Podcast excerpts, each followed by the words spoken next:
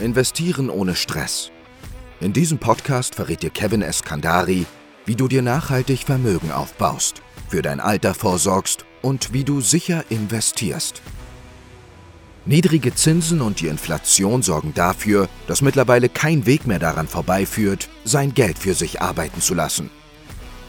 Doch den meisten Menschen fehlt das Wissen oder die Zeit, um genau das umzusetzen. Dieser Podcast wird dir helfen, Klarheit zu bekommen und deine Finanzen nach vorne zu bringen. Viel Spaß mit dem Podcast Investieren ohne Stress von Kevin Eskandari.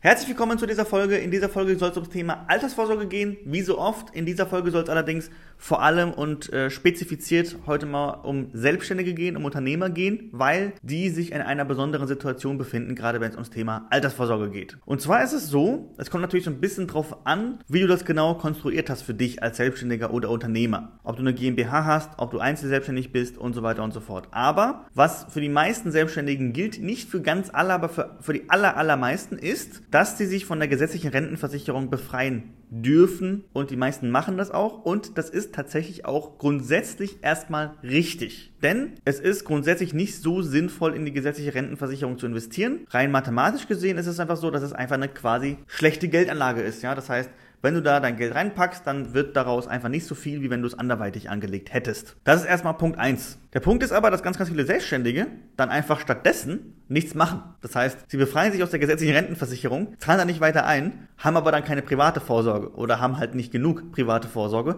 Die meisten sparen nicht mal so viel in die private Vorsorge, wie sie verpflichtet gewesen wären, als Angestellter mit dem aktuellen Einkommen und Gehalt in die gesetzliche zu zahlen. Also was du mal mindestens machen solltest, ist, das, was du, wenn du dich befreien lässt, einsparst an monatlichem Budget, zumindest mal eins zu eins irgendwie privat zu investieren, damit du genau das gleiche zahlst wie sonst, nur halt besser. Aber dann zu sagen, ich zahle jetzt weniger ein, mal Hand aufs Herz sogar, wenn du das einzahlst, was du da ein, was du verpflichtet bist einzuzahlen, das ist auf jeden Fall auch noch immer noch extrem viel zu wenig. Um nochmal ein bisschen weiter auszuholen, als Angestellter, der jetzt verpflichtet wäre, in die gesetzliche Rentenversicherung einzuzahlen, wenn du jetzt zum Beispiel GmbH-Geschäftsführer bist, äh, Gesellschafter, Geschäftsführer, bist du jetzt nicht unbedingt verpflichtet, obwohl du angestellt bist, aber du bist ja quasi eigentlich auch selbstständig und so weiter. Ne? Also das mal beiseite, du bist ganz klassischer normaler Angestellter, dann zahlst du fast 20 Prozent deines Bruttoeinkommens in die gesetzliche Rentenversicherung ein. Das heißt, wenn du 3000 Euro verdienst, fließen da knapp 600 Euro pro Monat rein. 500 irgendwas. Und es ist ja so, wenn du das machst, also wenn du knapp 20 Prozent deines Gehaltes reinpackst in die gesetzliche Rentenversicherung,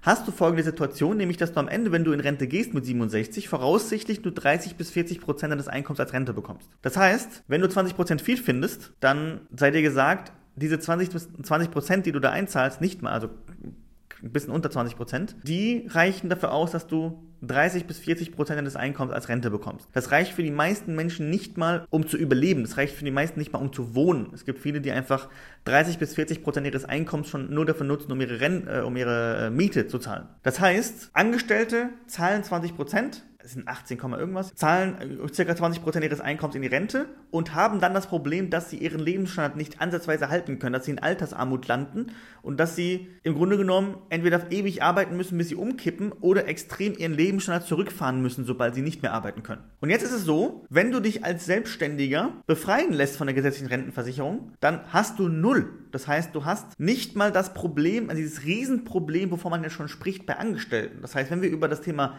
Rentenvorsorge und Rentenproblematik und Altersarmut und so weiter sprechen, dann sprechen wir meistens über Angestellte, die ja schon zumindest diese 30 bis 40 Prozent bekommen aus der gesetzlichen Rentenversicherung, über die sprechen wir ja. Das heißt, wenn du selbstständig bist, wenn du Unternehmer bist, hast du ein noch viel größeres Problem, dann hast du, wenn du dich befreien lässt, einfach null.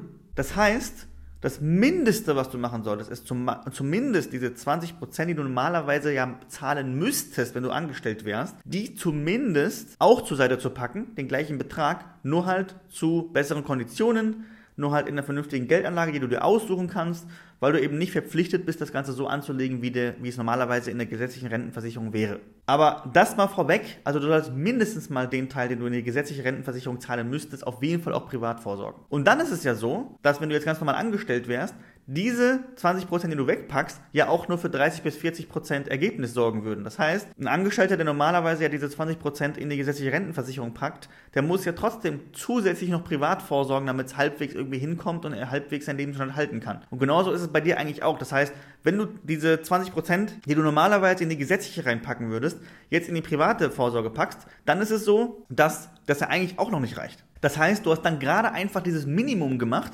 mit dem man als Angestellter gerade so seinen Lebensstandard nicht mal halten kann, irgendwie 30 bis 40 Prozent bekommt, das hast du dann gerade so gemacht. Auch wenn es dir vorkommt, und ich weiß, wie es als Selbstständiger ist, auch wenn es dir so vorkommt, als hättest du ultra viel zur Seite gelegt, als würdest du ja voll viel sparen, weil es natürlich auch viel Geld ist, was du da in die gesetzlich reinpacken würdest und das dann so einen Vertrag abzuschließen mit 5, 6, 700 Euro, das ist dann schon so, dass man sagt, ja, da habe ich richtig das Gefühl, dass ich richtig was spare. Ja, aber du musst ja wieder dir vor Augen führen, das ist normalerweise der Pflichtanteil. Und da musst du normalerweise privat noch was on top dazu packen. So, also jetzt erstmal eine sehr, sehr lange Einleitung in das Thema rein. Ja, einfach um mal so ein bisschen die Dramatik dieses Themas äh, dir auch klar zu machen als Selbstständiger. Und jetzt geht es so ein bisschen um die Lösungen, die ich jetzt hier wählen kann. Und da können zum Beispiel, das ist zum Beispiel meine Empfehlung, ETFs eine Lösung sein, da können Immobilien eine äh, Lösung sein, die ich zum Beispiel vermiete. Wenn ich zum Beispiel mich für ETFs entscheide, dann kann ich das auch als Unternehmer sehr cool machen, ja, dass ich zum Beispiel Steuern spare, dass ich das zum Beispiel als betriebliche Vorsorge mir aus dem Geschäft heraus auszahle, dass ich das so mache, dass ich die Beiträge absetzen kann. Also ich kann da ganz, ganz viel machen. Vor allem geht es aber auch erstmal darum, das Ganze zu begreifen, zu wissen, dass ich was machen will, zu begreifen, dass ich ein Riesenproblem habe. Und als Selbstständiger, wenn ich halt nicht mehr arbeite und gar nichts gemacht habe, habe ich halt auch nichts. Also 0,0. Kriegt dann vielleicht Sozialhilfe oder sowas, aber das, äh, dazu wollen wir es eigentlich gar nicht kommen lassen. Also im Endeffekt ist äh, dieses Video auch ein bisschen anders gelaufen, als ich gedacht habe.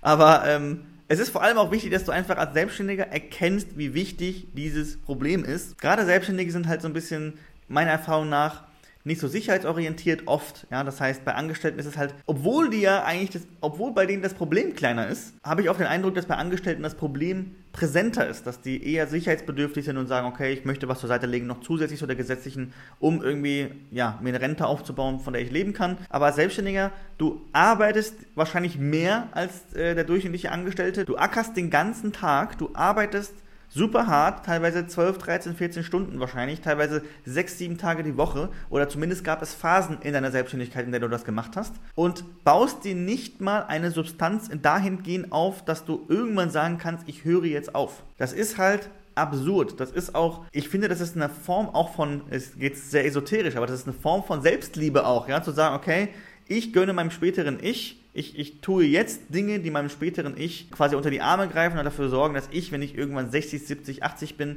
irgendwann auch mal sagen kann, ich muss jetzt nicht mehr. Du kannst ja weiter arbeiten, wenn du sagst, ich bin so ein krasses Arbeitstier, dass ich unbedingt arbeiten will und ich will auch nicht aufhören, bis ich umfalle. Aber es kann ja auch sein, dass gesundheitliche Dinge dich stoppen, dass du vielleicht einfach dich je nachdem, was du auch beruflich machst, ne, gewisse Dinge einfach nicht mehr machen kannst und dann wird es notwendig sein, super viel Kapital bis dahin aufgebaut zu haben, um dafür zu sorgen, dass du dann diese Zeit überbrückst. Und nochmal, als Selbstständiger noch deutlich mehr, als es als Angestellter der Fall wäre. Wenn dich das Ganze interessiert, wenn du zum Beispiel schon Vorsorge abgeschlossen hast, privat oder vielleicht auch noch eine gesetzliche Rentenversicherung einzahlst, dann lass uns auf jeden Fall mal sprechen. Zum einen über dieses Thema, aber wenn du auch schon Produkte hast, wenn du schon was abgeschlossen hast, um zu besprechen, ob das ausreicht, ob das gut ist, weil ein, zwei Prozent mehr rauszuholen kann mehrere 10 oder sogar 100.000 Euro ausmachen, die das am Endergebnis ausmacht. Kann sogar sein, dass du weniger sparen musst, um aufs gleiche Ergebnis zu kommen, weil wir die Geldanlage einfach optimieren. Oder wenn du noch gar nichts hast, also wenn du noch gar nicht investiert hast, dann melde dich sowieso, ja, weil dann geht es darum, einfach mal loszulegen und das Ganze dann von Anfang Anfang an richtig zu machen. Aber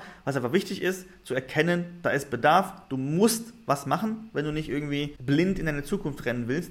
Und wichtig ist halt, es gibt sehr, sehr coole Varianten die du, wo du auch Steuern sparen kannst, wo du aus Betriebsvermögen dann auch privates Vermögen machen kannst. Gerade als Selbstständiger ist auch zum Beispiel private Krankenversicherung ein sehr interessantes Thema, was du äh, dir anschauen solltest. Also gibt einige Dinge, mit denen du dich beschäftigen solltest, gerade als Selbstständiger. Und ähm, ja, in diesem Sinne melde dich gerne auf der Seite www.eskandari.de. Da kannst du dich eintragen für ein kostenloses Erstgespräch. Da sprechen wir einfach mal, schätzen deine Situation ein und ja, holen dann das Maximale heraus. Ansonsten vielen Dank fürs Zuschauen und fürs Zuhören und bis zum nächsten Mal. Dein Kevin Eskandari. Vielen Dank, dass du heute dabei warst.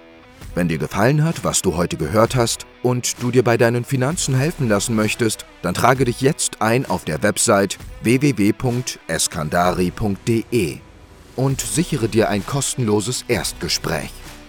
In diesem kostenlosen Erstgespräch finden wir in 15 bis 20 Minuten am Telefon heraus, ob wir dir helfen können. Falls wir dir helfen können, besprechen wir mit dir die weiteren Schritte und vereinbaren mit dir zum Beispiel ein Beratungsgespräch. Denk daran, im Finanzbereich kann schon die kleinste Veränderung einen sechsstelligen Betrag für dich bedeuten. Wir haben bereits hunderten Menschen dabei geholfen, die Finanzwelt zu verstehen und nachhaltig und sicher anzulegen. Wenn du wissen willst, ob wir dir helfen können, dann sichere dir jetzt einen kostenlosen Termin auf eskandari.de.